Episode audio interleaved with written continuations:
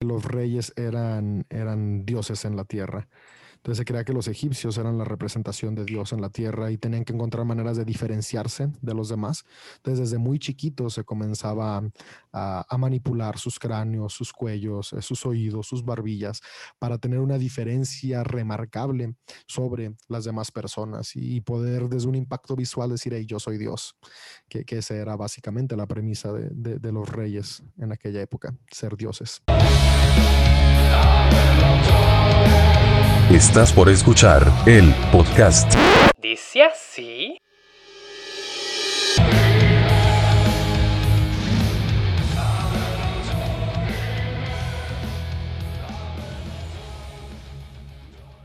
Comenzamos. Hey, Chibule, ¿qué ondas? Estamos de regreso en esto que este diálogo abierto sobre la Biblia, este estudio bíblico, este comentario bíblico, esta mesa de experiencias y heridas y quejas y frustraciones eclesiásticas, el podcast. eh, sé bienvenido a, tu casa, a tu iglesia, porque sé que no vas a la iglesia, entonces esta es tu iglesia. Al finalizar de este capítulo, pon a Marcos Witt y ya vas a salir bien ministrado o algo, algo similarmente hereje pone a Jesús Adrián Romero.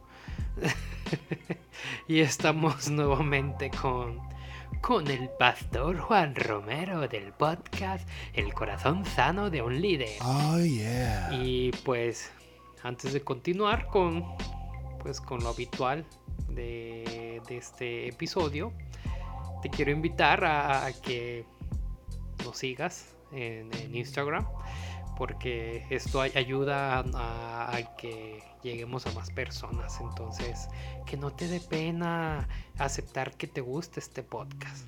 Tu pastor no te va a correr más de lo que ya te ha corrido de la iglesia. Entonces, no le tenga miedo. Y espero que hayas leído, que hayas leído eh, Génesis 32 y 33, porque de eso vamos a hablar yo sé, yo sé que medio te frustramos de que tipo, oye, me están haciendo leer y terminan hablando de, de nada referente a, lo del libro, pero léelo, léelo, de ahí todo hace conexión, porque todas las quejas parten de lo que leemos. Y pues vamos iniciando con Génesis 32 específicamente creo que a partir de, del versículo 3, ¿no? Que, que narra esto. Entonces Jacob envió mensajeros por delante de su hermano Esaú, quien vivía en la región de Seir, en la tierra de Edom. Y les dijo, den este mensaje a mi señor Esaú, humildes saludos de tu siervo Jacob. Hasta el momento estuve viviendo con el tío Labán y ahora soy dueño de ganado, burros, rebaños de ovejas y de cabras y muchos siervos, tanto varones como mujeres. He enviado a estos mensajeros por delante para informar a mi Señor de mi llegada con la esperanza de que me recibas con bondad. Y pues no sé ustedes, pero nos quedamos con la historia de que Jacob salió de, la casa de donde, donde eran roomies, pues su, su papá y Esaú, en donde pues le jugó chueco, ¿no? le jugó chueco. Yo creo que no tanto porque pues no tengo la no bueno, Jacob no tiene la culpa de que Saúl sea tan tonto y, y vendió todo todo su reino por unas lentejas. Pero al final regresa con, la cola entre las patas de, no, no quiero que Saúl me mate, entonces, entonces voy, voy a tratarlo bonito, le, voy a hablar así bien, con humildad, con humildad, porque, porque quiero que me acepte. Porque pues nomás es estafador, no era tonto. Pero vamos, vamos a dialogar sobre este Jacob y Esaú y este encuentro fortuito. Yo tengo una duda, no entiendo, em, porque se supone que Esaú le vendió la primogenitura y la herencia a Jacob. Jacob se fue a buscar esposa y se quedó allá muchos años. Esaú se quedó aquí y, pareciera que hizo una cosa grande, un pueblo grande, como, como él es representante de Dom y de los edomitas, le fue mejor a Esaú que a Jacob, pareciera, ¿o no? ¿O estoy entendiendo mal? O yo lo he visto así desde el principio, el que sufrió fue Jacob y es el que se llevó la bendición, ¿verdad? Imagínense si no se hubiera llevado la bendición. Claro. Esaú que la vendió le fue mejor quedándose en la tierra y, pareciera que creció, o, o, lo estoy entendiendo mal el texto. Edom está representando un pueblo grande. Es que las bendiciones de Dios son espirituales, no materiales. Esaú se quedó con lo carnal y por eso tenía tanto. ya con eso ya quedamos, cerremos. y esa riqueza mala vida, al final lo que es eh, camino de muerte. Lo que pasa es que al final, claro, eh, se supone que Jacob había quedado con la primogenitura, pero se fue sin nada. Se fue sin pan ni pedazo, solamente arrancó nomás. Y se supone que todo lo que en ese momento tenía Saúl le pertenecía a Jacob. Pero por arrancar no se llevó nada.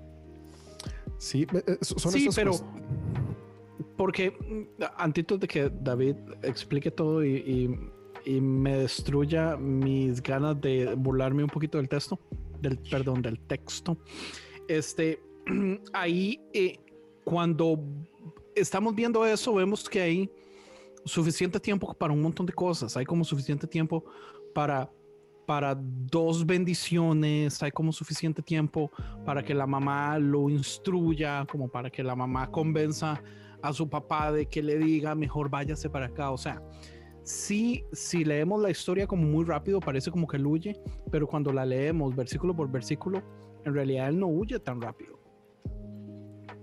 Es el consejo de la mamá. Eh, ah, los, autores nos están contando una historia a, largo plazo. Eh, si, vemos Génesis, es parte del compendio que conocemos como el Pentateuco. El Pentateuco es toda una obra. Ahora, esta obra, eh, vaya como lo irónico, no comienza con el compendio de Génesis.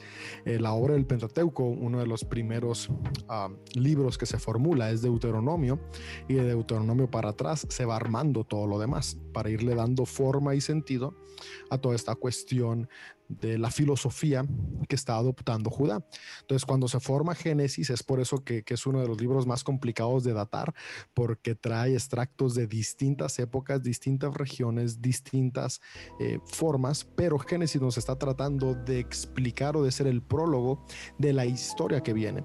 Entonces, nosotros en Jacob no vemos como esa promesa o esa bendición, pero al final de cuentas, lo que nos quiere decir es esa promesa que se le dio a Jacob ha llegado hasta nosotros hoy 700 800, mil años después con los editores que están redactando la última capa del Pentateuco. Entonces, por eso a nuestros ojos a Esaú le fue mejor. Y, sí, si vemos la historia, si analizamos los pueblos, sí le fue mejor, pero nos quieren presentar justamente esta verdad espiritual, porque recordemos, la Biblia es teología. Y al final de cuentas, lo que el autor está tratando de decir, sí es esto que dije hace un momento, que sonó tal vez como broma, pero no es broma, es la bendición de Dios va más allá de lo que podemos ver. La bendición de Dios es como la esencia del ser. Ahora, yo creo y estoy convencido que esa bendición la tenemos todos, que es la de, ser hombres y mujeres a imagen de Dios, hombres y mujeres, hijos e hijas de Dios, sin importar nuestra expresión de fe. Pero los judaítas que están redactando esto eh, están diciendo, no, no, no, esto es exclusivo de nosotros. ¿Por qué?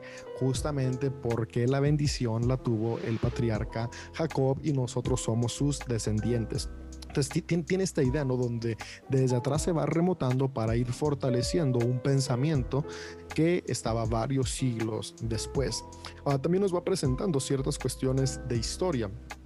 Andrés ha dicho muchas veces, no, sé si en, el podcast o en el grupo de, podcasters o en otros espacios donde a veces lo escucho, que, la historia al final de cuentas siempre favorece al que la escribe.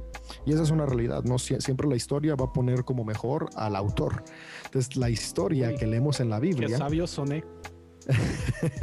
la están escribiendo los judaítas y ellos se están presentando mejor que los demás, aunque históricamente no fueron mejor que sus vecinos. Por ejemplo, aquí el versículo 3 nos está diciendo lo siguiente, dice entonces Jacob envió mensajeros por delante a su hermano Esaú, quien vivía en la región de Seir, que es la tierra de Dom. Y aquí lo, lo que nos está presentando este texto en cuestiones sociológicas es nos está hablando de cómo comenzó una relación de vasallaje entre Judá y Edom. Esta relación de vasallaje entre Judá y Edom duró más o menos desde el siglo 11 antes de Cristo hasta el siglo 4 antes de Cristo. Si se fijan, fueron varios siglos donde Judá fue vasallo de Edom, porque Edom era una nación grande, fuerte, poderosa. Judá era muy pequeñita, no tenía una economía fuerte y necesitaba quien lo defendiera. Y quien defendía a Judá era Edom. Ahora, en, política sabemos que tú no defiendes nomás porque sí. hay un costo, hay un precio. Y ser vasallo implica pagar un impuesto, pagar una ofrenda, pagar un regalo. Y aquí parte de ese contexto que nos está explicando la historia, no, a nosotros, nosotros la, vemos, pero que le explicaba la historia a quienes reciben el texto es cómo Judá comenzó siendo un vasallo de Edom. Y como aquí podemos ver a Jacob entregando estos regalos para que su hermano Esaú no, no, lo, no lo vaya a, a matar. Ahora aquí podemos ver que hubo un momento donde Judá se enoja mucho con Edom porque Edom no lo defiende no lo defiende de los babilonios. Y es que Dom no era tonto, no era, los babilonios son más fuertes y no nos vamos a meter con ellos. Cuando vinieron los asirios a invadir Israel en el, en el 700 y que se llevaron Israel, ellos también venían por Judá. Pero en ese entonces Edom sí dio la cara por Judá. Pero después viene Babilonia más fuerte que Asiria y es donde dice, ¿sabes qué, Judá? Aquí te dejamos de defender y aquí no te vamos a ayudar. Y Judá se enoja mucho con Edom y empieza a hablar mal de Edom. Pero por mucho tiempo fueron socios, amigos y vasallos. Podríamos decir, David, que Judá y o el pueblo de Israel en lo que ha pasado todo, todo el tiempo nunca fue ni el más fuerte, ni el más bendecido, ni el mejor posicionado, ni la mejor economía, pero algo que tuvieron fue como un muy buen sistema de marketing y son los que lograron crear escritos que hasta ahorita tenemos y podemos ir al pasado y creer en ellos. Y y obviamente tenemos una imagen muy grande que fue escrita obviamente por los ganadores, no puede ser lejos de la realidad, pero es la historia más famosa que conocemos. Entonces, no importa lo que realmente vivieron, eh, eh, nosotros leemos el éxito y la victoria del pueblo como si hubiera pasado realmente. Acabas de decir algo importante. Los judíos no y los judaítas de, de, aquella época, israelitas, no tuvieron mucha riqueza y poder económico o militar pero desarrollaron una capacidad filosófica muy grande y una capacidad de, contar historias y de conectar realidades espirituales con lo material de manera muy, muy entendible, muy, muy grande, tan grande que los griegos estaban asombrados. Por eso tenemos la traducción Septuaginta, porque los griegos estaban tan asombrados de la cultura judía que la, la hicieron parte de ellos mismos. Entonces, e, e, es la razón por la que la tenemos hasta el día de hoy, porque como no eran fuertes en lo militar y en lo económico, se volvieron fuertes en su mente, en su pensamiento, en la manera que conectaban esas realidades en lo espiritual a lo material y eso les permite perdurar hasta el día de hoy su tradición. Entonces, yo, creo que es como todo, no todos tenemos distintas fortalezas y, cuando hay ciertas carencias de algo, tienes que fortalecerte en otra parte. Entonces, por las cuestiones geográficas, ellos era imposible que se volvieran una potencia militar o una potencia económica, entonces se volvieron una potencia pensante. Qué interesante, David, lo que estáis diciendo, porque eh, nosotros deberíamos tener mucho más herencia, nosotros digo como cristianos, ¿no? Deberíamos tener mucho más herencia, más herencia. No lo dice porque somos tan tontos entonces. claro, porque, porque, porque estamos más empapados del pensamiento greco-romano cuando el pensamiento o filosofía judía hebrea es mucho más eh, rica en, forma de ver el mundo, ¿no? Que la greco-romana que es bien dicotómica. al, final ellos se sintieron tan inspirados por, los judíos que, los judíos de Alejandría fueron muy influyentes en la época de la dinastía Ptolomea. Eh, y, mucho de lo que dio el sustento para, para, lo que después vendría a formar las corrientes de las cuales Jesús se nutrió, nació en esta época en, Egipto, en, Alejandría, con estos judíos que hicieron enlace con los griegos. Y, aquí es donde, digamos, finalmente yo puedo entrar a un poquito de historia que sé, que es la historia eh, de la Iglesia Católica, que por más de mil años mantuvo un monopolio de la palabra y mantuvo a la gente bien tonta, bien ignorante, al punto de que daban sus servicios, sus cultos, la Biblia solamente estaba en latín, en un idioma completamente muerto que nadie entendía. Entonces usted solo iba a escuchar gente hablar en latín, pero usted no sabía y, no tenía acceso a la Biblia. Entonces, digamos, es, es muy difícil que un a Martín Lutero saliendo de una cultura tan fuerte católica, aún así quiera venir a hacer una reforma, pero no acarre muchas de estas cosas de todas formas que es promover la ignorancia del pueblo. Y en sí, digamos, una de mis críticas muy grandes acerca de esta gran división que se hace en, la iglesia de, crear un clero y, crear un, un, estado laico es que unos tienen el poder y unos tienen el beneficio de la información y por ende de la inteligencia y otros se quedan simple y sencillamente del lado ignorante recibiendo poquitos cucharaditas de esa inteligencia que tienen los otros. Y hasta la fecha, tristemente hoy en el 2021, todavía vemos que muchísimas iglesias funcionan del mismo modo, o sea, se les da cucharaditas a la persona de información. Yo culpo grandemente el hecho de que Trump haya existido y la comunidad cristiana haya apoyado a Trump por la ignorancia de esa iglesia, porque la gente, digamos, ve noticias, ve Fox News 24 horas, 7 horas, 7 eh, días a la semana, pero a la iglesia apenas van una hora, hora y media los domingos. Entonces, ¿cómo puede un pastor o cómo puede un líder eh, religioso luchar contra 24 horas al día, 7 días a la semana de información que está alimentada. O sea, ¿quién es realmente el pastor de todos los cristianos gringos? Sino sus canales de noticias que son los que le predican siempre. Eh, Andreas. Es, muy parecido. Andreas Juris Absoluti Sunut. Thank you. No sé qué es esto, pero thank you. Pero Andrés, la realidad es que ya no hay excusa porque todo el mundo ahora tiene acceso a más información que en cualquier otro momento de la historia. Así que si la gente se quiere quedar en ignorancia y no quiere buscar y leer, está en ellos. Porque, ¿sabe? Ahora mismo se, comparte tanto y uno, y sé que cada cual aún después de leer y buscar llegará a sus conclusiones, pero eso se respeta que lo hayas hecho porque tú mismo lo buscaste, a diferencia que no es que me enseñaron, me dijeron, esto es lo que aprendí cuando, cuando eh, eh, me crié, lo que mis padres me enseñaron, ¿sabes? No, estudialo, a lo mejor llegas a una conclusión distinta, pero hiciste ejercicio.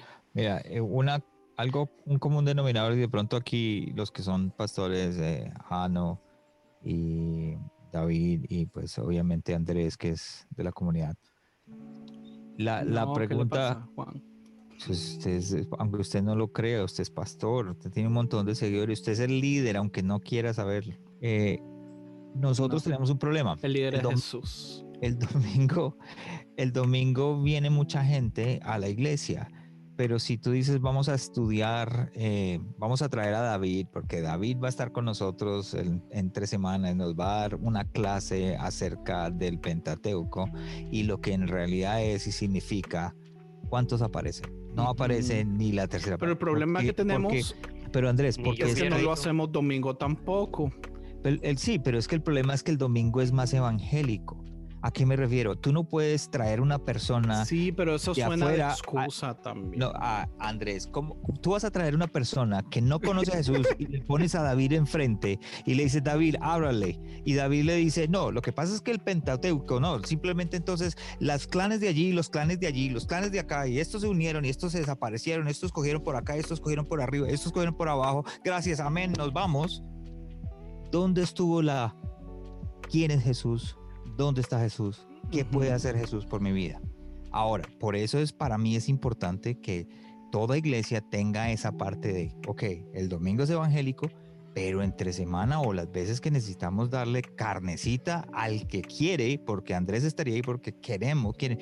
Los que escuchan este podcast, ¿cuánta gente escucha este podcast? Te digo la verdad y te lo voy a, los que escuchan a Yesea Hansen no escuchan este podcast porque es... Uy. Porque, porque lo que él da es ay, mire, habla, mire, una carnecita, no, no, mira, mira, aquí abre la boquita, que, le Es como lo que decíamos hace uno o dos capítulos atrás cuando hablábamos de que por qué los, los podcasts de, devocionales tienen más escuchas que un podcast de liderazgo. Es como casi lo mismo. Sí. Y es, y es aquí donde saludamos a. Yesaya. Hola Yesaya, sé que estás aquí escuchando. Yo estoy de acuerdo, como que el, el domingo tú no podías hablar de lo que habla David porque en verdad la gente no entendería nada. Ni nosotros entendemos mucho lo que habla, imagínate la Pero- gente cor- Pero, pero, pero, Pero creo estamos que... asumiendo, Lulu. Espérame, pero, pero, pero es que quiero, quiero cambiar un poco el concepto, creo, lo yo entiendo yo como el, el de evangelismo. Creo que, que los domingos sean evangelizando, o sea, como, evan- ah, para eva- evangelizar, ah, como que ahí te quedáis solamente pegado en, en hablar de las buenas noticias de Jesús y, y- y nada más. Y creo que el evangelio en sí mismo tiene mucho más que eso. Y lo que no está pasando los domingos en las iglesias es que los, los pastores no están haciendo pensar a la iglesia. Y como domingo dice no Andrés, como que limita. Lo, que dice Andrés es que te, te da, te da cucharadita lo que quería escuchar nomás, pero Esto- no te, hace Para no te hace pensar. ¿Cómo que no es para eso el domingo? El domingo Para, debería para ser un eso son los espacio... estudios bíblicos y los Sí. demás Oye, días. oye, esto Pues va a no. ¿Cómo vas a esto- empezar no- un tema así con gente nueva? Imagínate, que yo no hubieran empezado ¿Dónde algo está así. eso? ¿Dónde no está estoy- eso en la Biblia que ustedes idolatran? Por favor, que el domingo Claro. es solamente Pero- para la lechita, solamente para evangelizar a los nuevos. otro día. Cuando el cualquier día, 90%, Pero no, el día que tienes el como la reunión 90% general, no lo puedes hacer específico a un público. ¿Por Bueno, qué? entonces no él sigue alimentando... los niveles de las personas. No, Sí, es pero que ese, escuchen, ese- Por eso esa- no esa- educamos a la gente, por eso la gente está yendo a las iglesias. No, no, Esa forma de pensar es la que hace que este pueblo siga siendo ignorante y escuchen. siga siendo una comunidad de gente que Thank no you. sabe. Pausa, pausa, escuchen. Hasta Andrés es Lamentablemente- ignorante y también tú, todos somos ignorantes Mira, desde las perspectivas que queramos. Lamentablemente, Ouch. No lamentable- podemos subirnos en ese ladrillo. la- lamentablemente, y es fuerte lo que voy a decir, el domingo es mercadeo. Lo que buscan las iglesias es Uf, aumentar, eso duele. sus- aumentar su membresía y para hacerlo tienen que hacer un, un eh, tienen que hacer un eh, eh, ¿cómo es? Un club social, no, hagan un una empresa, No, no, no. cambien de Tiene que- rubro. Tiene que hacer un tipo de evento o itinerario que llame la atención para que la gente llegue.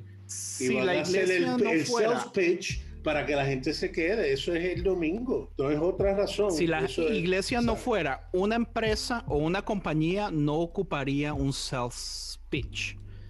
Y, y creo que es ahí el problema. O sea, en el momento que ignoramos que la iglesia es un business, es un negocio y ocupamos vender un producto, eso es lo que ya está echando, lo que ya hizo que la iglesia vaya en decadencia y, y no pueda triunfar.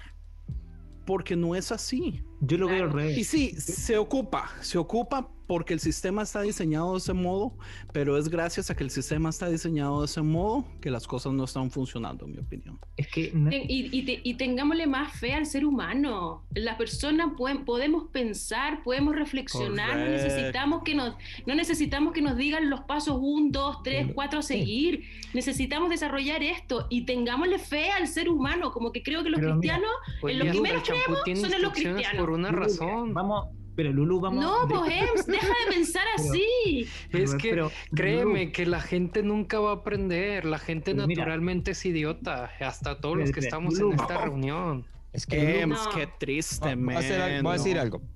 Hay algo, hay algo que, espérate un segundo, es como, hay algo que estoy de acuerdo con. Ey, con no calla el invitado. Pe- Perdón. Ah, eh, algo estoy de acuerdo con Lulu. Pienso que, que sí, que, que hemos caído, y, y yo como pastor digo, hemos caído porque soy pastor, en que la prédica o el mensaje los domingos eh, es más eh, sano, y- o no más sano, más, más em, ac- ¿cómo se Liviano. dice? clear, más, más suave, más eh, Amigable. Aguadito, digámoslo. así. Blando, Exactamente sin Para sabor. para poder llegarle. Pero hay gente como, por ejemplo, yo que siempre he predicado de una manera en que retaba a la gente. O sea, mi, siempre en mi mente, cuando yo escribía la prédica, siempre iba a que yo quería que la gente se fuera diciendo, como dicen, wow, estoy mal, eh, tengo que cambiar. Y, y que, que me bajara como un gato así bajando la espalda y que dijera, esto me está, me tengo que cambiar, sin dejar de mostrar a Jesús, porque es que es a donde va, la, todo el, mensaje tiene que ir mostrar a Jesús. Entonces mataba a dos pájaros con un solo tiro. Y eso era lo que yo, yo hacía para poder ya traer a la gente.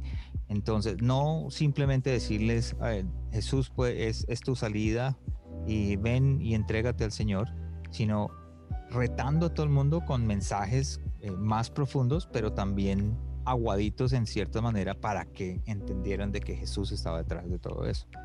Y mucha gente no lo hace. Muchos pastores quieren el tema, exposiciones temáticas, que es, ok, ¿cómo nos sentimos? Y entonces vamos a hablar de ese tema. O expositivas, que es la, que, la manera que, que hablan, por ejemplo, la iglesia Village Church aquí en, en Vancouver. Ellos duraron tres años y medio en Marcos así como ustedes estaban haciendo, Marcos 1, Marcos 2, Marcos, pero tres años y medio, en donde cada domingo hablan Marcos el 1, el capítulo, digo capítulo 1, versículo 1, 2 y 3, y hablaban de qué era eso y cómo era, y lo llevaban a Jesús, y terminaban diciendo a la gente Jesús es, la, es el Salvador. Claro, es que yo pienso que si un mensaje no te deja pensando, no te deja reflexionando, no te rompe un par de neuronas, entonces perdiste el tiempo. Y creo que la gente va a perder el tiempo y a, recibir una palmadita en el, en el hombro y sigue adelante. Están perdiendo el tiempo. Pero es el tiempo que ellos quieren perder y no puedes hacer nada al respecto. Pero no, puedo es pensar que así. nunca se le ha dado la oportunidad a la gente. Yo, a ver, o sea, si usted solo, si Hasta usted quejando solo ha te pierdes comido, el tiempo, morro, porque quieres cambiar usted solo ha ideologías comido a personas que no la quieren toda cambiar. su vida, usted no sabe lo que es otra cosa. La razón que la gente es así es porque no se le ha dado opciones. Si Ahora- se le diera opciones. Y una de las opciones es irse de la iglesia, irse al mundo y vivir ya sin tener que preocuparse los domingos. Y es lo que está pasando ahorita en cantidades de personas. Por eso la gente se está yendo de las iglesias. Pero Porque porque, la única opción que la, tiene la es o- correcta. No es que mi forma es la correcta, pero es que yo tengo la perspectiva, la perspectiva de poder pensar diferentes cosas. Porque tienes la perspectiva Y, correcta. brother, No, es, no se trata ¿Por de, que uno piensa de forma correcta, es simplemente cuestionarte, yo reflexionar. sí no pienso de forma correcta. Yo lo- los Solamente dejo- estoy picando cresta, la verdad. Lo- no me los interesa. dejo con este, con este pensamiento que es algo con lo que yo me, he regido- me he regido por muchos años. Y mm, es algo que dice en Marcos 9, lo busqué, Marcos 9, 38, dice, em, estaban los discípulos con Jesús y le dicen, maestro, vimos a alguien, era Juan el que le pregunta, maestro, vimos a alguien usar tu nombre para expulsar fuera demonios. Pero no le dijimos que no lo hiciera, pero le dijimos que no lo hiciera porque no pertenece a nuestro grupo.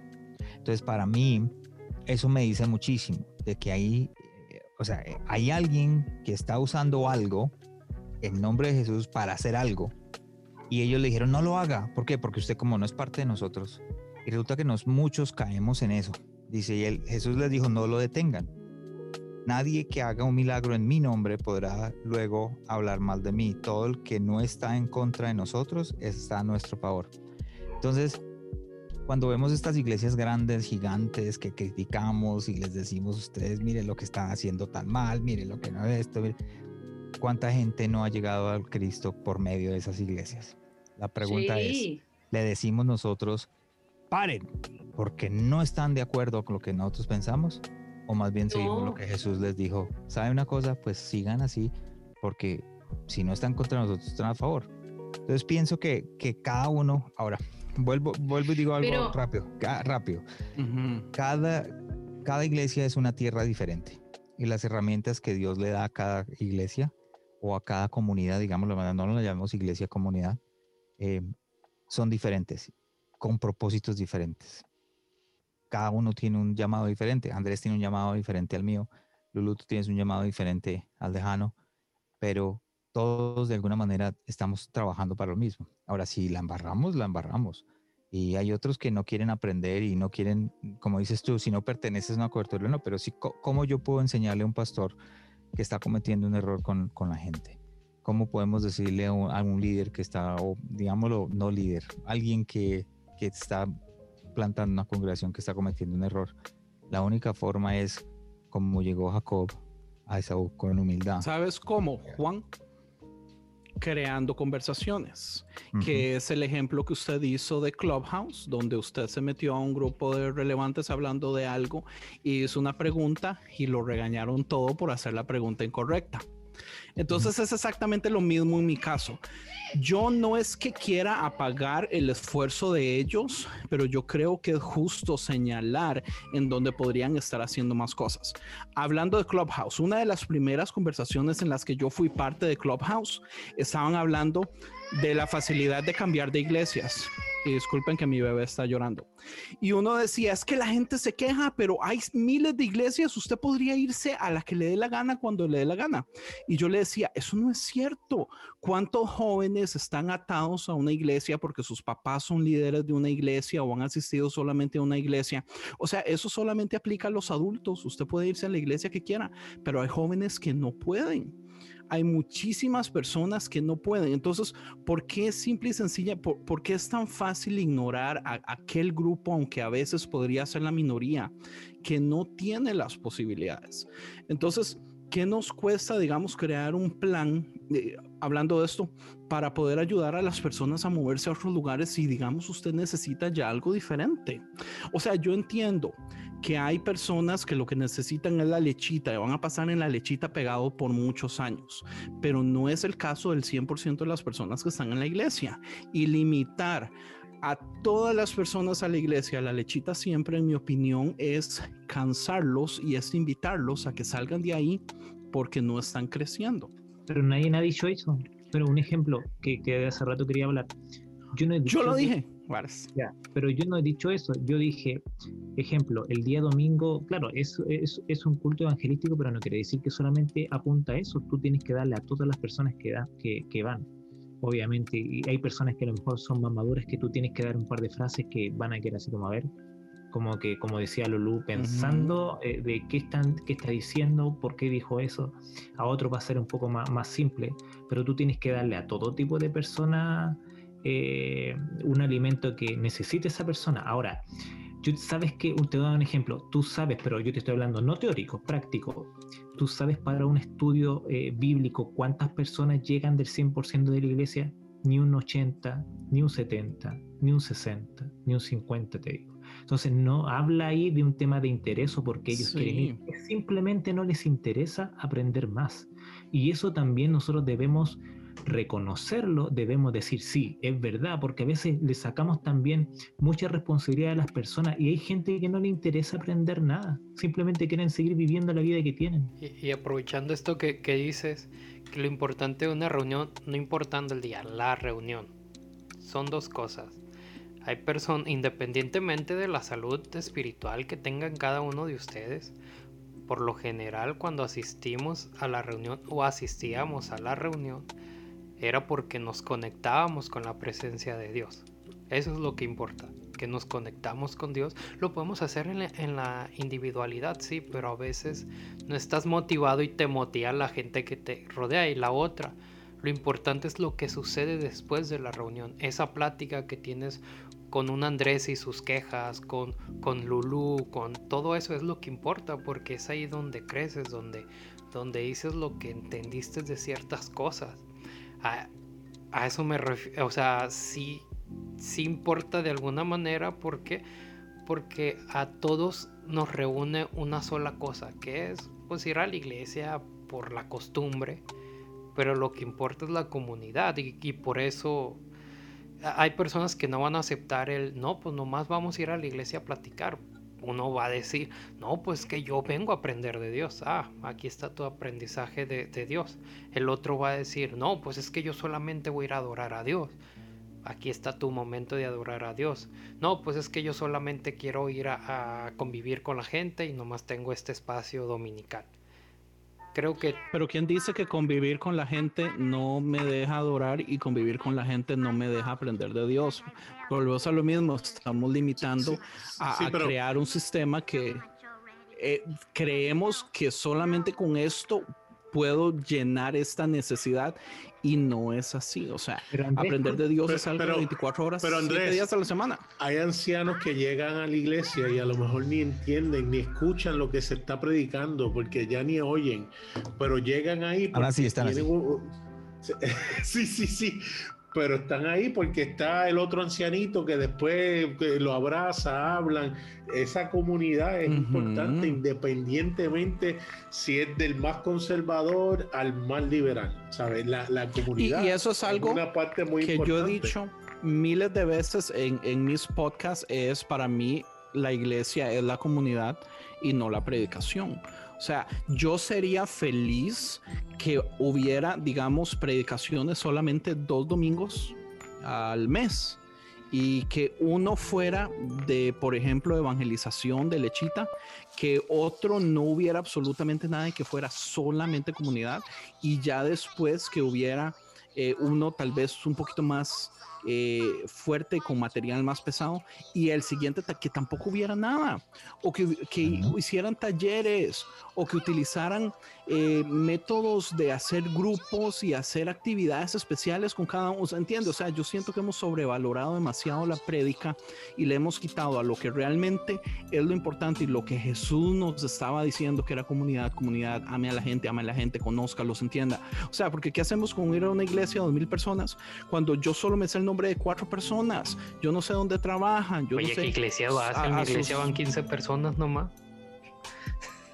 A la mía van 200 y aún así yo a la gente le digo, mm, trato de no decir hermano, pero me toca a veces porque no me sé el nombre de todos. Porque la comunidad no es lo más importante en mi iglesia tampoco. Porque vives en Estados Unidos, morro, en la Dile Oye, les voy, Sí, a, la les voy a no decir, Puede ser. importante. les voy a decir una última cosa, hermano. Que yo sí, estoy, yo me quejo harto como Andrés, pero, pero también le tengo harta fe a la iglesia y le tengo mucha fe a la- al ser humano. Pero, me, ¿por qué mi, mi queja y mi crítica? Porque ante situaciones mundiales como una pandemia, por ejemplo, que vemos que el pueblo cristiano no usa mascarilla, se sigue reuniendo, hay pastores que hacen videos y, y- y convencen a toda su comunidad de que esto es una pandemia, no una pandemia, sino que es un invento de que, y que el apocalipsis y los fines del tiempo. Y para mí, mi lectura es gente no pensante, que solamente siguen a su líder, pero no están pensando. Y yo creo que los cristianos Sí. deberíamos ser mucho más que eso. Deberíamos estar transformando el mundo en algo mejor. ¿Y qué estamos haciendo? Nos estamos aislando y siendo los frikis del mundo porque eh, no pensamos. Y en eso no estoy. Pues la vez pasada, la vez pasada y salí sí, yo todo y sí regañado tiene, y porque sí tiene hijo- responsabilidad los líderes y los pastores y los que están enseñando, porque ¿qué crees están enseñando?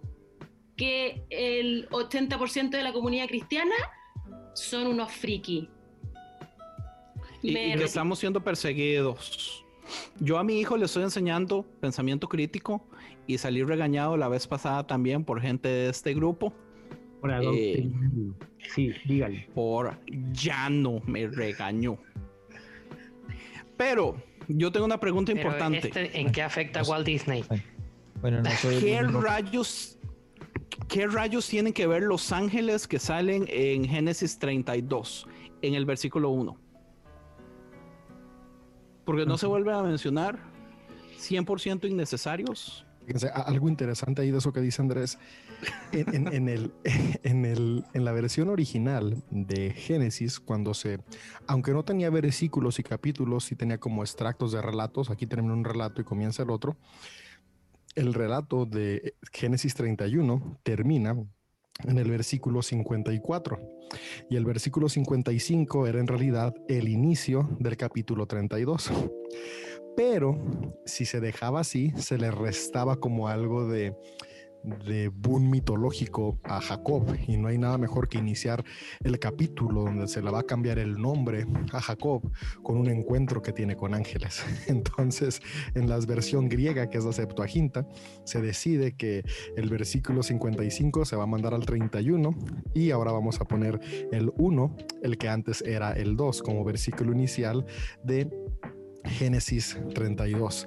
Porque justamente para eso, ¿no? Para crear una intención más mitológica. Ahora, cuando este cambio se hace, los judaítas ya tenían una perspectiva de ángeles muy similar a la que tenemos hoy en día. Estos seres mitológicos eh, que vienen de otro lugar, que son distintos a nosotros.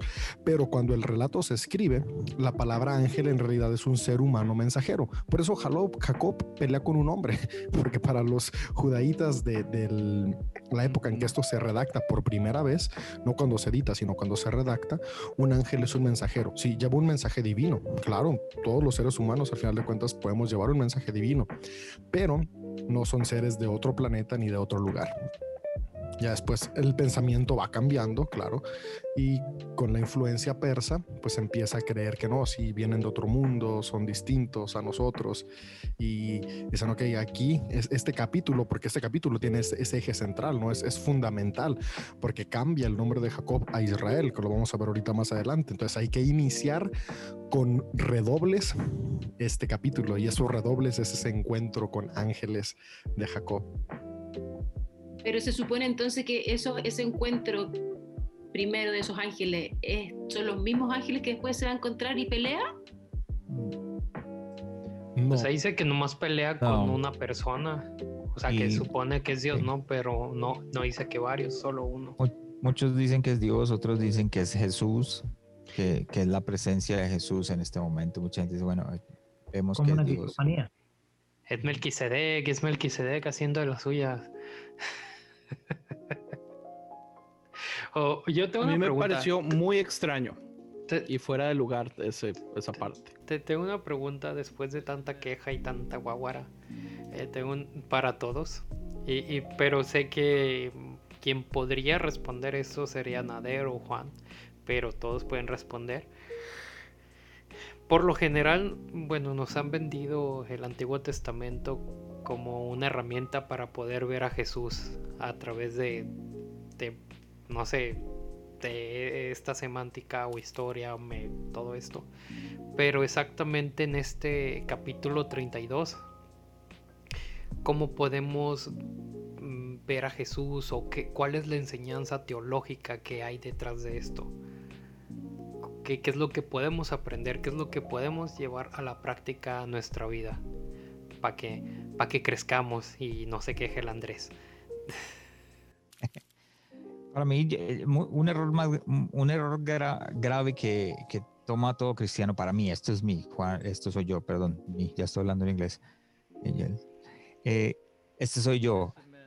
El Antiguo Testamento, mucha gente dice que es la ley y el, y el Nuevo Testamento es la gracia, pero si tú ves, eh, nosotros vemos la gracia de, Dios en el Antiguo Testamento en todos lados. Lo podemos ver en Adán y Eva que cometieron un error y él bajó y los tapó y habló con ellos.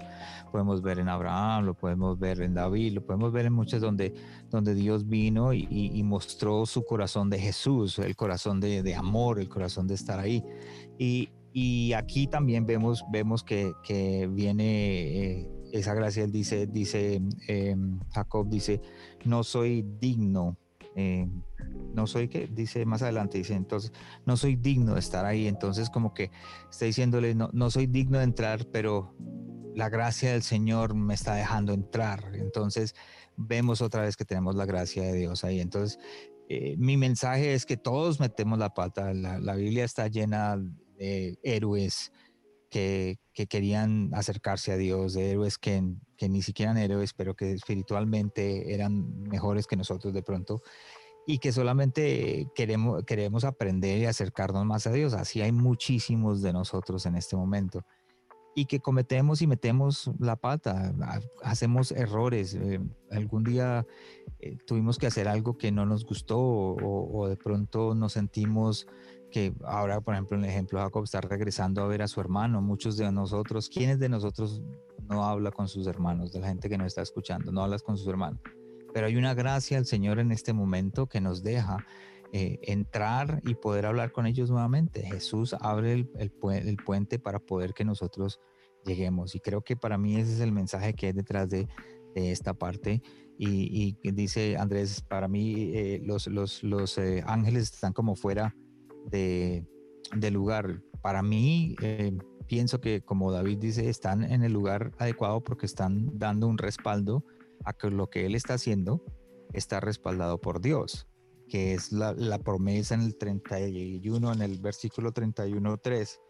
Dice eh, Jacob, um, regresa a la tierra del padre y tu Ujú. abuelo y tus parientes, que allí estaré yo contigo. Entonces tendrían, para poder seguir adelante, decir, esto, estoy haciéndolo bien, ahí está, estoy yo ahí. ¿Cómo? Con los ángeles. A mí, a mí Ujú, lo ujú. que me llama la atención es ver, obviamente, la transformación de Jacob a Israel. Es, crucial en el relato. Y Israel significa aquel que lucha con Dios. Pero es interesante que le pregunta cuál es tu nombre y, el personaje, eh, sea quien ustedes entiendan que sea o, o interprete que sea, le dice, ¿por qué quieres saber mi nombre? Simplemente lo bendice pero es Jacob quien dice, le voy a poner este lugar Peniel porque he visto a Dios cara a cara. En, e- en el reflejo de ese personaje, él vio a Dios. Y tanto cambia su manera de pensar que luego en el capítulo 33, cuando se encuentra con su hermano, que me adelanto un poco, pero creo que es pertinente, Jacob le dice, eh, dice, Jacob le respondió en el 10, te ruego que si ahora he hallado gracia ante tus ojos, tomes el presente de mi mano, porque veo tu rostro como uno ve el rostro de Dios y me has recibido favorablemente. En otra versión dice, porque tu rostro es como el rostro de Dios.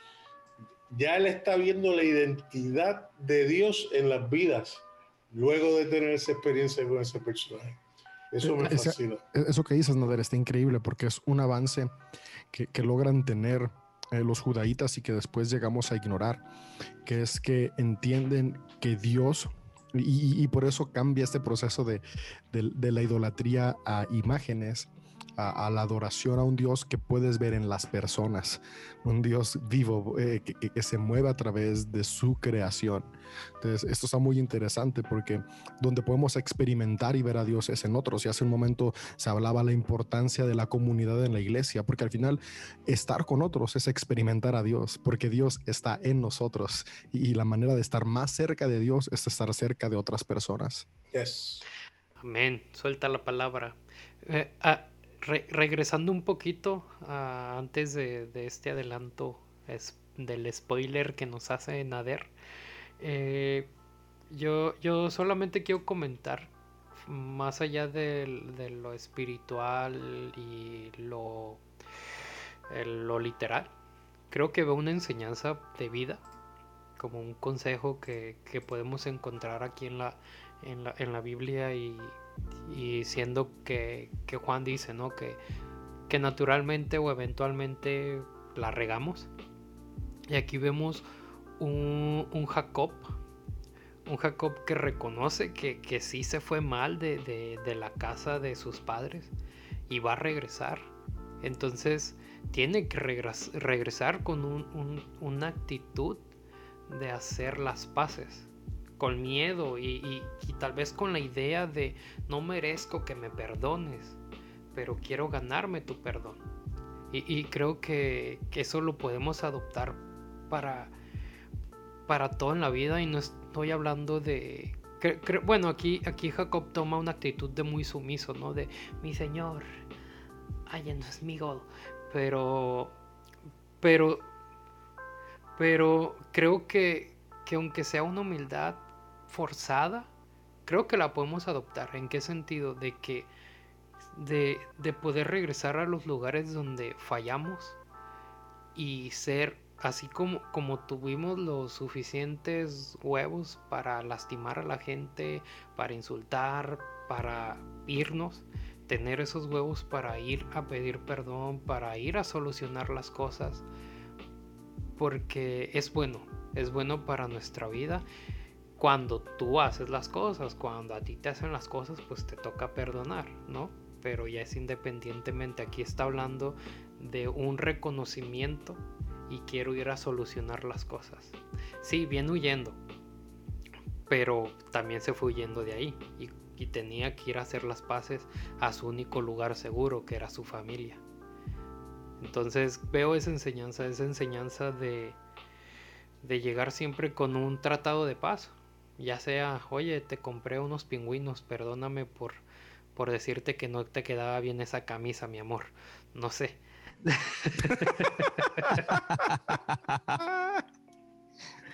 Se nota que no está casado. Que le sigue quedando mal, porque no, ya sé. Eso No, dijiste. no son na- pingüinos, eso tiene que ser una No. bolsa, unos zapatos y una ida al mall con la tarjeta sin límite. Yo sí quiero decir que gracias a Dios que Jacob era millonario, porque si no, no hubiera modo que hubiera podido comprar el contentamiento de su hermano. Eh, eh, para, para ser odioso, eh, del mismo modo, digamos que Ravi Zacharias, gracias a Dios que tenía mucho Oh. dinero, pudo comprar el silencio de montones de mujeres por años de años y engañar en este a una de podcast las sí te damos permiso de hablar de organizaciones Ravi Zacarayas. apologéticas. Saca, Sí, saca la yuca. me.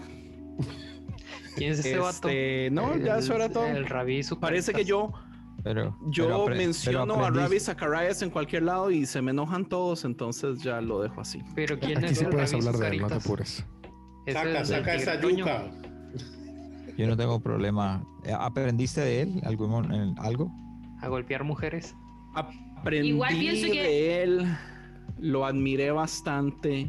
Creo que eso hizo que mi decepción fuera muchísimo más grande, que me doliera tanto, que me cueste perdonarlo, no importa lo que haya hecho, no sé. No, no Recue- sé. Recuerda las cosas buenas, las malas, las desechamos para poder seguir adelante. No, no puedo. Pero No puedo. Andrés, No es Mira, justo ¿Cómo que no para, puedes, para las víctimas. Como un no universalista como tú no puedes. Pero pues entonces No, no, él- puedes creer en un Él se va a ir al cielo. Él se Está va a ir al cielo de todas formas. Y las Pero no quiere decir que yo lo tengo que amar. Claro, pero, pero, pero las Va- consecuencias. vas a ¿tú estar, crees se- que vas a estar no- sentado al lado de él. Y ¿No a un lado vas a tener a Hitler. yo, An- Andrés, yo no lo quiero defender por nada, por no, no me corresponde, pero eh, creo que podría ser perfectamente un personaje bíblico, son todos iguales. Sí. Es Muy un bien. excelente punto. Todos nosotros somos un personaje bíblico. Pero si se dan yo- cuenta, yo no soy muy fan de la Biblia tampoco. Entonces, mi desagrado de, de Ravi no es fuera de contexto de mi desagrado de todo lo demás Ajá. de los textos. Muy bien, muy bien. Consecuente. Oigan, Oye, Tengo- yo tengo, Tengo, una, pregu- pregunta. Da- ah, dale. perdón. No, no, no, dale lo primero. Hoy estamos Es en que- el mes de la, del- de la mujer, entonces. qué Ya, machista se te escuchaste, ¿eh? No, pero es cierto, estamos ahorita en, en- en el mes de marzo. Porque eso Tengo Es un una mes para pregunta. concientizar. concientizar. Todos los años son de las mujeres. Dale, Tengo una Lulu. pregunta del texto que dice aquí que, que le pusieron, o sea, Jacob nombró ese lugar Peniel porque vio el rostro de Dios, pero más adelante en Éxodo nos dice el texto de que Dios le dice a Moisés que nadie puede ver el rostro de Dios y seguir con vida. Es ¿Qué que son distintas tradiciones. O sea, vol- volvemos a recordar eso, ¿no? Son diferentes tradiciones, diferentes momentos y diferentes concepciones de quién es Dios. Eh, la concepción que Jacob tiene de Dios es muy distinta a la concepción que Moisés tiene de Dios. La concepción de los autores de este relato eh, tiene una muy diferente a los autores del otro relato. Entonces, para los de este relato, si te fijas, Dios tiene una forma humana se presenta como un hombre. Para los autores del ¿Sabe que es- relato con Moisés, Dios tiene una forma inhumana. No se puede ver, no se puede comprender. Entonces son dos maneras diferentes de entender y comprender a Dios. Ahora la cosa es que cuando lo leemos en la Biblia, nosotros queremos leer una sola comprensión de Dios. Y, y ni Mm. siquiera es la que tenían en mente los autores, es la que tenemos en mente nosotros. Entonces esto tenemos que leerla con los ojos abiertos de ver, o sea, cada autor, incluso cada extracto, cada relato, tiene una perspectiva diferente de quién es Dios.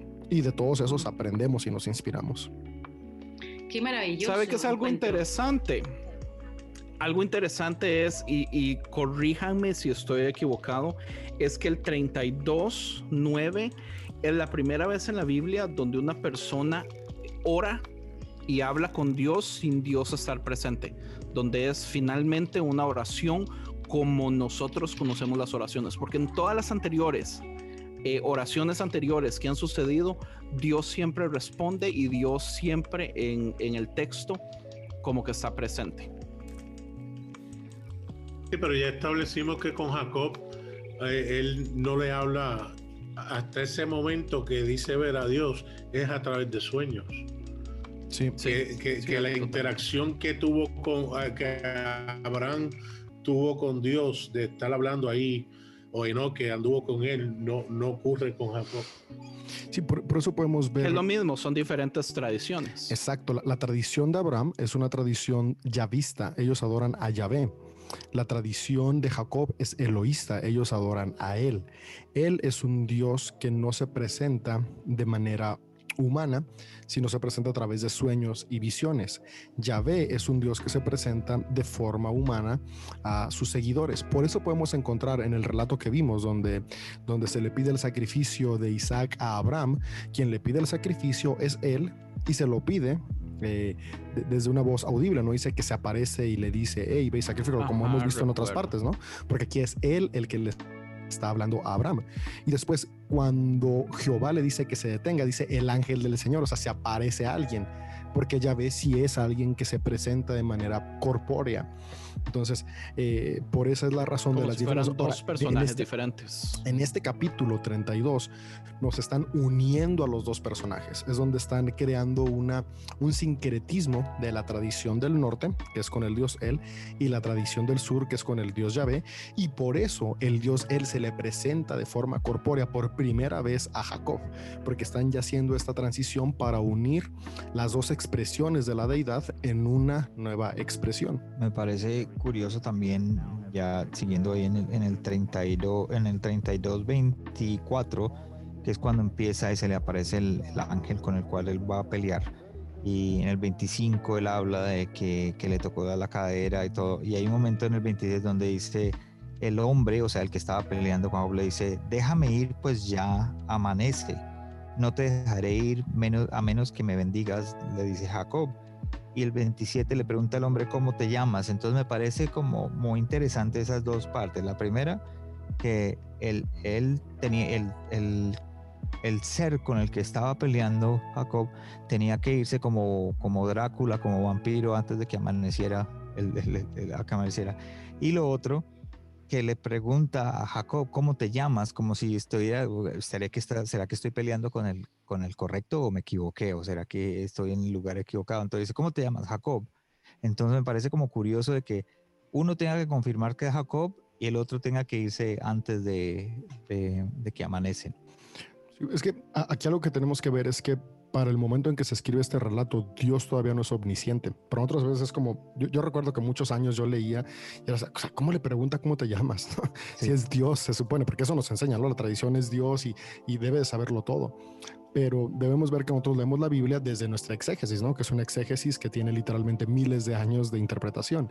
Pero para los que escriben este relato, Dios no es omnisciente, Dios no lo sabe todo, de hecho Dios no es omnipotente y esto puede sonar a una herejía, pero, pero es la realidad, o sea, para ellos no es omnipotente, por eso hay muchos dioses, cada dios tiene una función. Entonces, al, Sí, al momento que este, Déjame corregir algo. En, en- en el 29 es Jacob el que le está preguntando el nombre al, al- al- al ser, no, no, no es al revés. en, en el 27, eh, el, el- el ser le pregunta... Sí, en el ¿cómo- cómo te 27 llamas? es el ser. 27, la ok. pregunta. Ajá, entonces prime- primero, primero le pregunta él. Primero, algo que a mí me llama mucho la atención y que nos permite ver toda esta cuestión, cómo, Es cómo- así cómo en como la antigüedad se veía Ya te Dios. partí la madre. ¿Cómo te llamas? Ahora sí, dime cómo te llamas. Pero fíjate, fíjate, hay, hay algo que llama mucho la atención.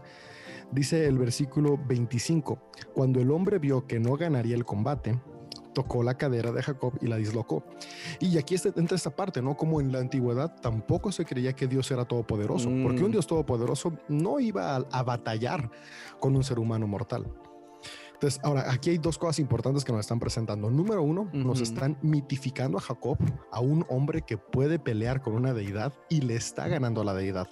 Tan así le está ganando que la deidad necesita hacer trampa que es dislocarle la cadera para poder seguir. Entonces, aquí vamos viendo estos procesos cognitivos de los seres humanos. Ahora, tiene enseñanzas teológicas increíbles. Por eso me encanta la Biblia. La Biblia es teología pura donde podemos ir encontrando a Dios y, me habla de, un Dios que, que, lo podemos ver en Jesús y aquí, lo puedo ver, que, que es que no necesita comprobarte que es todopoderoso ni omnisciente, sino que quiere comprobarte que es como tú y lo puedes experimentar tal como eres. o sea, no se le presenta a Jacob como algo extraordinario que, es imposible de competir. Se le presenta como alguien que incluso Jacob le puede ganar. Entonces, e, estas son partes increíbles de cómo ellos iban comprendiendo la deidad, ¿no?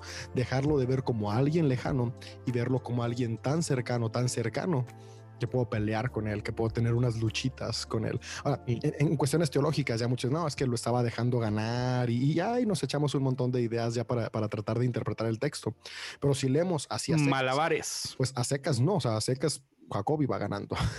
y, Pero... y una cosa que yo veo también ahí, David, y, y, para ir contigo en lo que en la parte donde vemos a Dios, creo que si nosotros vemos que se hace que lo veamos que ese ángel era Jesús peleando con Jacob o era el mismo Dios, como dice.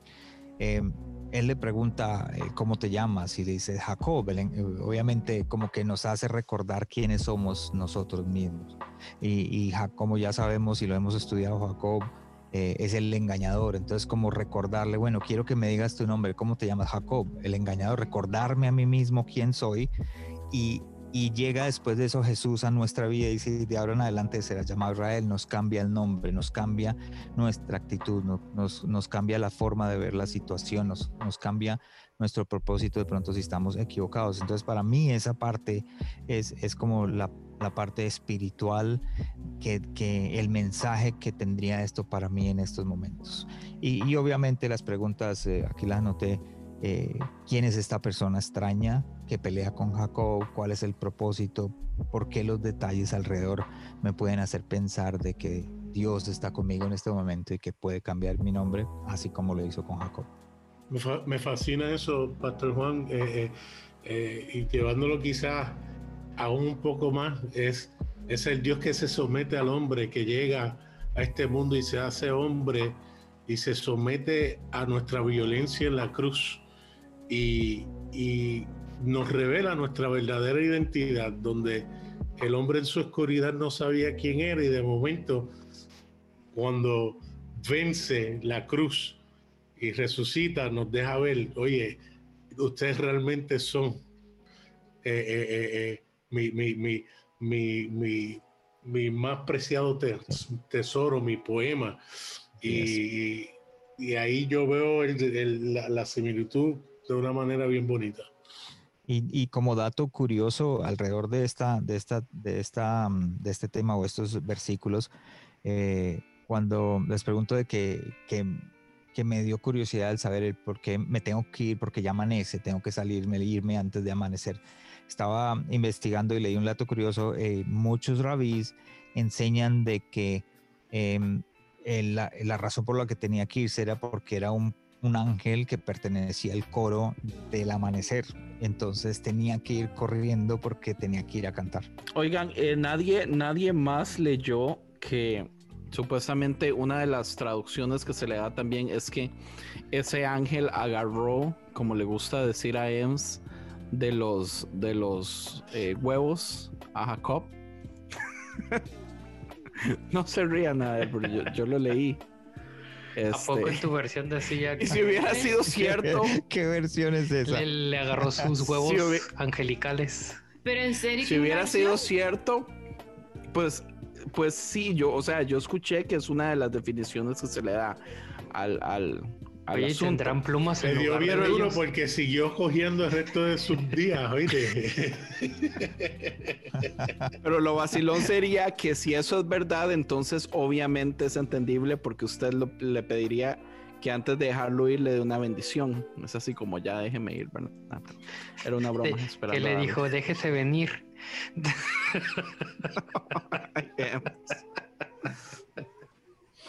Bueno, antes de que venga David, yo quería quejarme un poquito de la actitud de Jacob, un poquito cobarde, de mandar siervos con eh, no me estoy pasando, ¿verdad? Esto es en el 32 No, ya, ya estamos sí. ahí. Siervos con animales al frente por si mi hermano está demasiado bravo y los 400 son soldados que los maten a ellos primero eh, para nosotros poder escapar y todo eso.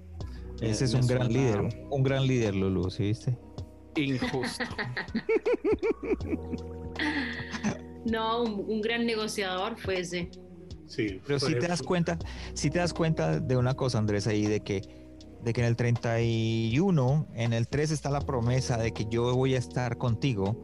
Y eso nos pasa a, nos- a todos nosotros. Llegamos allá y vemos que hay una situación difícil y, y ahora eh, empezamos a tomar nuestras propias decisiones. Vamos a mandar estos primero, vamos a hacer aquello primero y todo, sin confiar en lo que Dios prometió antes, eh, que yo voy a estar contigo. O sea, ve y habla con él, que yo voy a estar contigo pero él empieza a hacer los planes a que vamos a mandar estos primero y entonces dicen otros, dice, eh, dice los hombres que dirigían el primer grupo les dio las siguientes instrucciones, cuando mi hermano Esaú se encuentre con ustedes, les preguntará de quién son los siervos, en fin, o sea, empieza a cambiar todo y dejó la promesa que Dios le había dado y dejamos de- y a muchos nos pasa lo mismo, dejamos de confiar en esa promesa, empezamos a hacer cambios en nuestra vida y terminamos en lugares diferentes que lo, lo que Dios quería para nosotros. Eh, la- las, las civilizaciones que estamos estudiando y que estamos viendo narradas en la Biblia son civilizaciones agrícolas.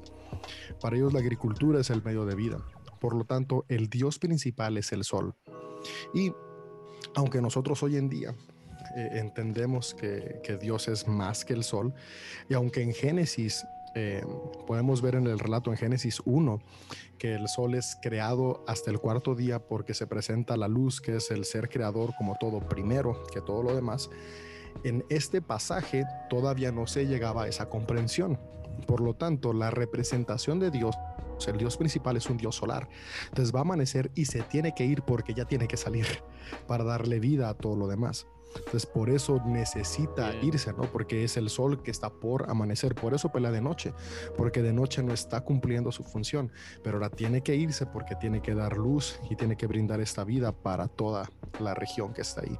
Y que es cierto, David, lo que dice Andrés, que, que la versión que él tiene ahí dice que le agarró de los huevos, más bien, no de la cadera. Yo quería decir que a mí me enseñaron en el pasado, eh, varias personas de hecho me han dicho que en la madrugada hay más actividad espiritual y que este, eh, esta historia de Jacob peleando con el ángel explica eso. Por eso es que eh, los pastores le recomiendan a las personas levantarse en la madrugada a orar, porque ahí usted va a tener una cercanía más directa con el espíritu. Yo eh, porque cosas eso. especiales, ¿verdad? No, a- Andrés, No. Me lo creo nada. Andrés, yo no creo en eso. En cualquier parte del mundo es de madrugada, así que Sí, correcto. me puedo conectar ahora mismo con Japón y estoy orando de madrugada, tú sabes, ¿no? Pero, es como el, el comercial de, de comer cereal que en cualquier lugar del mundo es de mañana. Entonces Sí, por eso o- usted o tiene como- excusa de comer o cereal. como el dicho el inglés, el que dice, eh, it's five o'clock any- anywhere. ¿Cómo cómo es que? Claro, o'clock ese es mucho mejor. Ese es mucho Sí, mejor para tomarte una, Sí. una cerveza. Es cinco de la Es que yo no soy yo no soy alcohólico, entonces yo iba a pensé cereal eso. en vez de licor. Pero no sé. en qué- Sí, ya, ya Ah, entonces eres adicto al azúcar. Cierto. Explica. David, de, del golpe bajo, porque yo lo que decía es que yo leí que unas que cier- ciertas personas lo explicaban como que había sido un, un ataque directo al órgano sexual masculino, como un golpe bajo, como ese rodillazo, el, el mismo ejemplo de la trampa que usted decía. Pero no sé si es cierto no, ¿verdad? Solo lo leí. La verdad, no he leído al respecto. Es muy probable, ¿eh? es muy probable, pero si te soy honesto, no, no, no he leído, no he leído al respecto. Lo voy a Si investigar. usted para en no lo ha leído, verlo. entonces no era verdad no, le ¿quién creo sabe? más a usted no, hombre, no, que a lo no. que yo leí. No, no me creas tanto a mí. Yo, yo estoy aprendiendo todavía y hay mucha información allá afuera todavía por descubrir y por aprender. Lo Dice único David es que se quiere deslindar de cualquier juicio el día que se muera. Dice, nene, nene, tú hazte cargo de lo tuyo. Lo único que, que me haría, que me haría pensar si es así, lo que dice Andrés es que al final dice, em, el sol salía de, y se fue cojeando debido a la cadera dislocada. Entonces como que hay, un, hay una parte que dice que, que fue lo que él tocó. Y dice que hasta el día de hoy el pueblo de Israel no come del, del tendón que está cerca de la articulación de la cadera, no de los huevos. ¿sí? Entonces, para poder entender de que no comen eso. Puede comer criadilla, pero ese tendón no. Buen punto. No, los judíos no comen criadillo. Lo que pasa es que la cadera, la cadera es todo, ¿verdad? No solo la esquina. Entonces podría ser, ser un, un tendón interno. No sabemos cuál está más cerca alguien- de qué. ¿Y alguien sabe qué tendón es ese que no comen los judíos? Yo creo No, que pero eso es ni siquiera algo sé. real Nervio- que no existe. El nader es nervio judío asiático. puede decirnos. El, el asiático. El asiático, el nervio asiático. Eh, algo, algo para que, que va ahí mismo en esa, en esa parte es que la tradición de hoy en día nos dice que cuando eh, el ángel le cambia el nombre y le pone Israel, la, la traducción que se le da es porque has luchado con Dios y con los hombres y has vencido. Y este es un agregado que se pone para tratar de opacar la realidad religiosa del pueblo del norte cuando se está uniendo al sur. Ahora, e- esto se une, la, unión sí sucede en la época de la redacción de Esdras. Estamos hablando del siglo IV antes de Cristo. Pero este relato se escribe varios siglos antes, cuando Israel y Judá eran dos naciones completamente distintas y esto es parte de la tradición de Israel. Ahora, lo que realmente significa Israel es el Dios, Él es justo. Isra es, es justo y Él es el nombre del Dios principal, de la deidad principal de Israel y varios pueblos de la región del levante mediterráneo.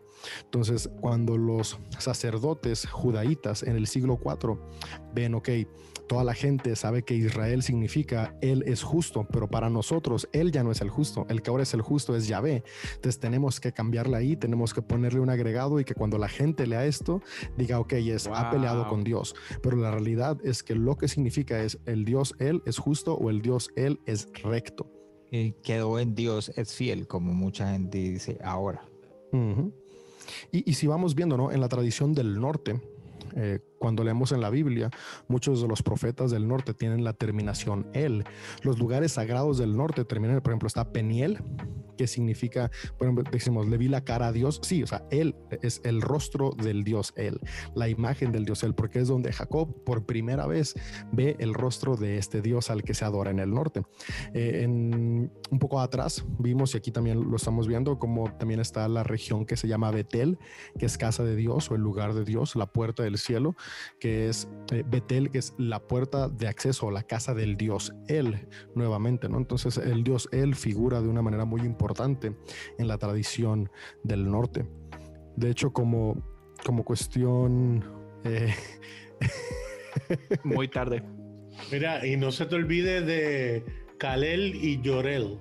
Ah, claro. Claro, claro. eh, eh, ahí, ahí están los, los extraterrestres que vinieron a traernos la sabiduría desde épocas Ahí antiguas. solamente los que eh, son fanáticos de Superman eh, sacaron la referencia. Tutu. Ya sé. Sí. Sí, a- a- algo interesante, por ejemplo, cómo se van uniendo Yo las quiero- tradiciones. Oh, ok. Es, y, y no estuve en ese episodio, nada más voy a sacarme la, la espinita de platicarla. Pero, por ejemplo, en, en Génesis 11 vemos ah, el relato de la Torre de Babel, que se nos ha dicho que es confusión. En realidad, Babel significa puerta al cielo, porque para los babilonios, el Sigarut, que es este templo que ellos construían, que es la Torre de Babel, es un Sigarut, es, es un templo, un templo babilonio, era la puerta para el cielo.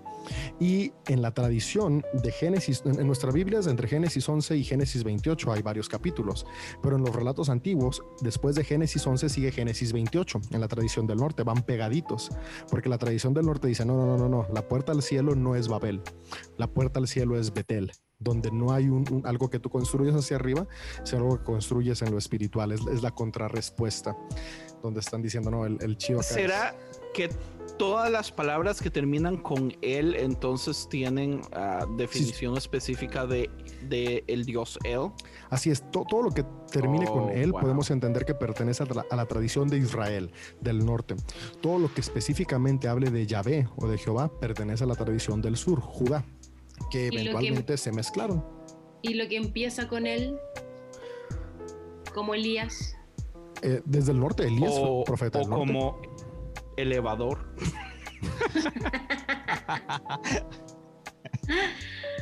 O como eléctrico. Bueno, interesantísimo. Yo, yo quiero decir algo muy, muy vacilón, porque honestamente ah, me, me dio tristeza, digamos, después de ver todo lo que ha sufrido el pobre Jacob. Final, o sea, viajar con tres esposas, con once hijos, con, con camellos y todo, fin, Cuatro, no tres. cuatro esposas, dos esposas y dos amantes Concubinas. criadas.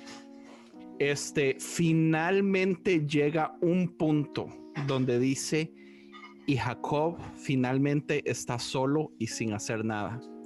Y ahí es cuando, o sea, Dios tiene que ser muy mala gente, men. O sea, cuando finalmente tiene paz, se le arrima a, a darle por la madre, o sea, Es, mala es que, gente. es que si, lo ve- si lo vemos desde nuestra óptica humana y, así podemos decir, ay, qué mala onda, pero la realidad, fíjate, la enseñanza teológica que aquí está enseñando es, para tener un encuentro con la deidad, necesito concientizar con mi interior y la única manera de concientizar con mi interior es en un estado de meditación solitaria. Entonces momentos a solas son importantes para poder tener esos encuentros con Dios. Ahora la lucha, y esta sí es una, es, es una enseñanza teológica que, que estoy ah, haciendo desde un exégesis personal de este texto, es, es la lucha no es, no es literalmente con Dios, sino con lo que Dios representa. Dios representa amor y cada vez que yo tengo estos tiempos a solas de meditación y el amor viene a mi vida, hay una lucha entre mi egoísmo y el amor, E- esa lucha constante, esa lucha constante. Y el amor siempre me va a llevar a, a- a ceder a mi egoísmo para amar a los demás y es esa parte que me hace como, ah, cojeo, ¿por qué cojeo? Porque es un recordatorio constante de una tensión que no puedo eliminar, no puedo eliminar el egoísmo de mi vida pero estoy en esa tensión constante, sube y baja, sube y baja. Me encuentro con Dios, amo, recuerdo que soy humano y cada día estoy en ese proceso, en ese proceso que solamente se logra callando todo el ruido a mi alrededor, estando a solas. Y es algo Y que entendieron parece- en la antigüedad y lo presentan en ese relato. Claro, y súper claro, porque eh, eh, Jacob dejó de ser el engañador y pasó a ser el que pelea con Dios, como hu- hubo un cambio ahí importante de, de símbolo, de simbología, y que bello, y que bello que luego que lo cambia y que tiene este encuentro con Dios, cojea, Sí, como el aguijón de Pablo, como no, no perder nunca la humanidad, ni la humildad, ni la, ni la vulnerabilidad de ser humano, ¿no? y es- eso que dice Lulu es Porque muy vamos a ver en importante, el, que aquí hay una en el transición. siguiente capítulo, sorry, eh, digamos, esta pelea es interesante porque uno diría, esta pelea es para sanar algo, pero de todas formas, si vemos a Jacob en los siguientes capítulos, él no sigue siendo el hermano perfecto. Él pasa peleando con su hermano, le pasa huyendo de todas formas cuando finalmente se encuentran y todo eso. Entonces es así como Dima, la pelea para qué sirvió? Pues para nada, porque salí cojeando. No, sirve para mucho, porque fíjate, eh, la cosa es que hasta antes de la pelea estamos leyendo a un padre tribal. Y, eso es lo importante de este texto donde tenemos que ver. O sea, la razón por la que cambia el nombre de Jacob a Israel sí tiene que ver teológico, pero también tiene que ver con algo sociológico que está sucediendo. Distintos clanes que, tenían como su pequeña identidad única, eh, eran muchos clanes dispersos en la región, se están uniendo para formar una nación. Entonces, ahora nos está hablando, hubo un padre tribal que tenía todas estas distintas naciones que formaron un conglomerado. Entonces, en los textos ahora van a cambiar la narrativa de enfocarse en un hombre, ahora enfocarse en una nación.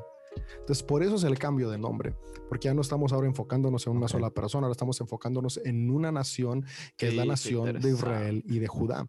Y de hecho, vamos a ver eh, en, el, en el capítulo 33, que es el que sigue, cómo comienza diciéndonos que Esaú se encuentra con Jacob con 400 hombres. Ahora, el 400 es un número importante en numerología, porque es 40 por 10, y el 40 en la numerología teología judía es transición. Ahorita estamos en la etapa de cuaresma. La cuaresma es un proceso de transición de nuestra conciencia para ser conscientes de vivir en amor y no en egoísmo. Esa es la función de la cuaresma, porque el 40 en la Biblia siempre habla de transición, de cambio.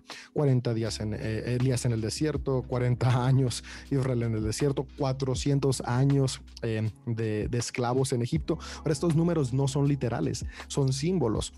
Y Esaú se presenta con 400 hombres porque nos habla de esta transición de clanes a nación que dependían de Edom, por eso Esaú tiene que ver, porque 400 es 40 por 10, 40, transición, y 10, el 10 lo que significa es orden o estructura divina, por eso hay 10 mandamientos.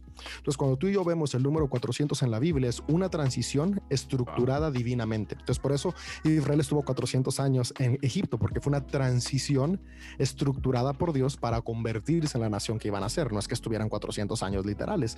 Por eso Esaú viene con 400 hombres, porque lo que nos está diciendo en números es aquí va a haber una transición ordenada por Dios para que Judá, Israel se convierta en lo que tiene que ser, pasar de ser tribus nómadas a ser una nación. David, ¿y quién contó y quién se cercioró, cercioró que eran 400? No han podido ser 399. No, e, e, en la historia real, quién sabe, pudieron haber sido 5 o 10, pero el autor intencionalmente puso 400 para dar esta explicación. David, si supongamos, si yo tuviera que comprar la lotería mañana, ¿qué número me recomienda? Te recomiendo el 17 y el 06, que es mi fecha de nacimiento y es divina. Listo. Todo vamos a comprar el mismo. 17 y 06, perfecto. 06 es importante porque yo nací en el 6. Ahí para que le, le apunten nuestros escuchas. Y bueno, este ha sido un episodio muy, muy, muy bueno, lleno de aprendizajes y de todo, hasta de peleas del tercer tipo. y, y, pues solamente quiero, quiero invitarlos a, compartir este episodio. Eh, para aquellos que no saben, eh, ocasionalmente vamos a estar subiendo los videos de nuestra conversación, un segmento en YouTube, entonces búsquenos en YouTube. y cuando, cuando lleguen a ver el video van a saber por qué dice eso Andrés. Eh, entonces los invito a que nos busquen en YouTube como otro podcast, eh, como dice así, como dice así. Es y hace, es que con tanto proyecto, yo no sé cómo le hace Andrés para no confundir sus proyectos. Eh, un saludo, Leo. Qué bueno que estás aquí. Que Dios te bendiga. Y así a todos ustedes también. Eh, los invitamos al siguiente episodio. Lean el capítulo 33 y 34. No te prometo si abordamos los dos, pero eh, el 33, sí. Y, muchas gracias, Juan. Qué honor, man. Un placer. Se lo juro. que sí, Pastor Juan. que hay una parte en mi corazón especial para usted, man. Yo se lo quiero. Y yo los quiero mucho a ustedes. Eh, me le quito el sombrero a Hano y Lulu porque son las tres y media ya, creo, de la mañana y todavía están sí, eh, de pie. Entonces, eh, me les quito el sombrero por, por su dedicación y, gracias por la invitación. Creo que ustedes están haciendo la diferencia. Creo que eh, podcast como este, donde estamos, podemos hablar y, y, quitarle el velo, porque yo pienso que ese es el problema que tenemos muchos cristianos. Tenemos el velo de la, de la religiosidad, del legalismo, de la idolatría. Tenemos muchas cosas que tenemos que cambiar y ustedes están haciendo la diferencia. Entonces, sigan adelante. Eh, sigan haciendo lo que tienen que hacer. Sé que es un poquito eh, de esfuerzo, pero vale la pena porque si solamente uno puede recibirlo y cambiar, pues están haciendo el trabajo que se debe hacer. Amén. Entonces vamos bien. Ya, ya, nos dio la bendición Juan Romero, entonces se a echar la chingada a todos los que se quejan. no se crean. Dios los bendiga también a ustedes. Estamos aprendiendo a amar a los hermanos. Dios te bendiga. Aunque sé que no estás escuchando esto, pero Dios te bendiga. Eh, y gracias Juan y Y pues volvemos a insistir en que vayan a escuchar el podcast de El corazón sano de un líder. Si no lo han escuchado, se están perdiendo de mucho. Sigan también. Creo que el sociales. Episodio 17 o 19 es genial. Por Sí, ahí, ¿dónde- no, dónde no está? estoy seguro cuál ¿Dónde es. estás tú? Ahorita viene uno con David para que no se lo pierdan sobre el liderazgo, cómo aprender a liderarnos nosotros mismos. Sí, fue Entonces, una eh, muy buena plática. creo que lo voy, a poner, sí, a- genial. lo voy a poner al lado de Tyler, Tyler Berger para que no te sientas, para que te sientas relevante. Muy bien, pues vayan a seguirlo ahorita mismo. De hecho, después de haber terminado de escuchar este, este episodio, puedes buscarlo ahí en la plataforma favorita que escuches podcast y pon el corazón sano de un líder y ahí vas a estar escuchando a Juan Romero, donde no lo estén interrumpiendo y donde puede explicar cosas con mucho más corazón.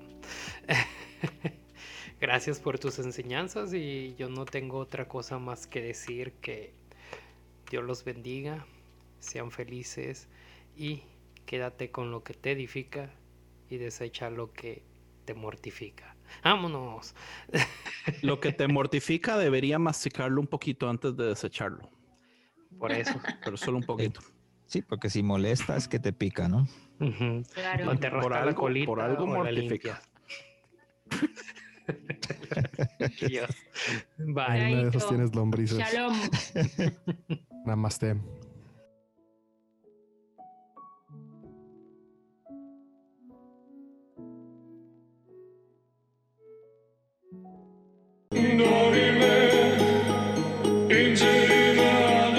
Esto fue una producción de podcast cristianos en español.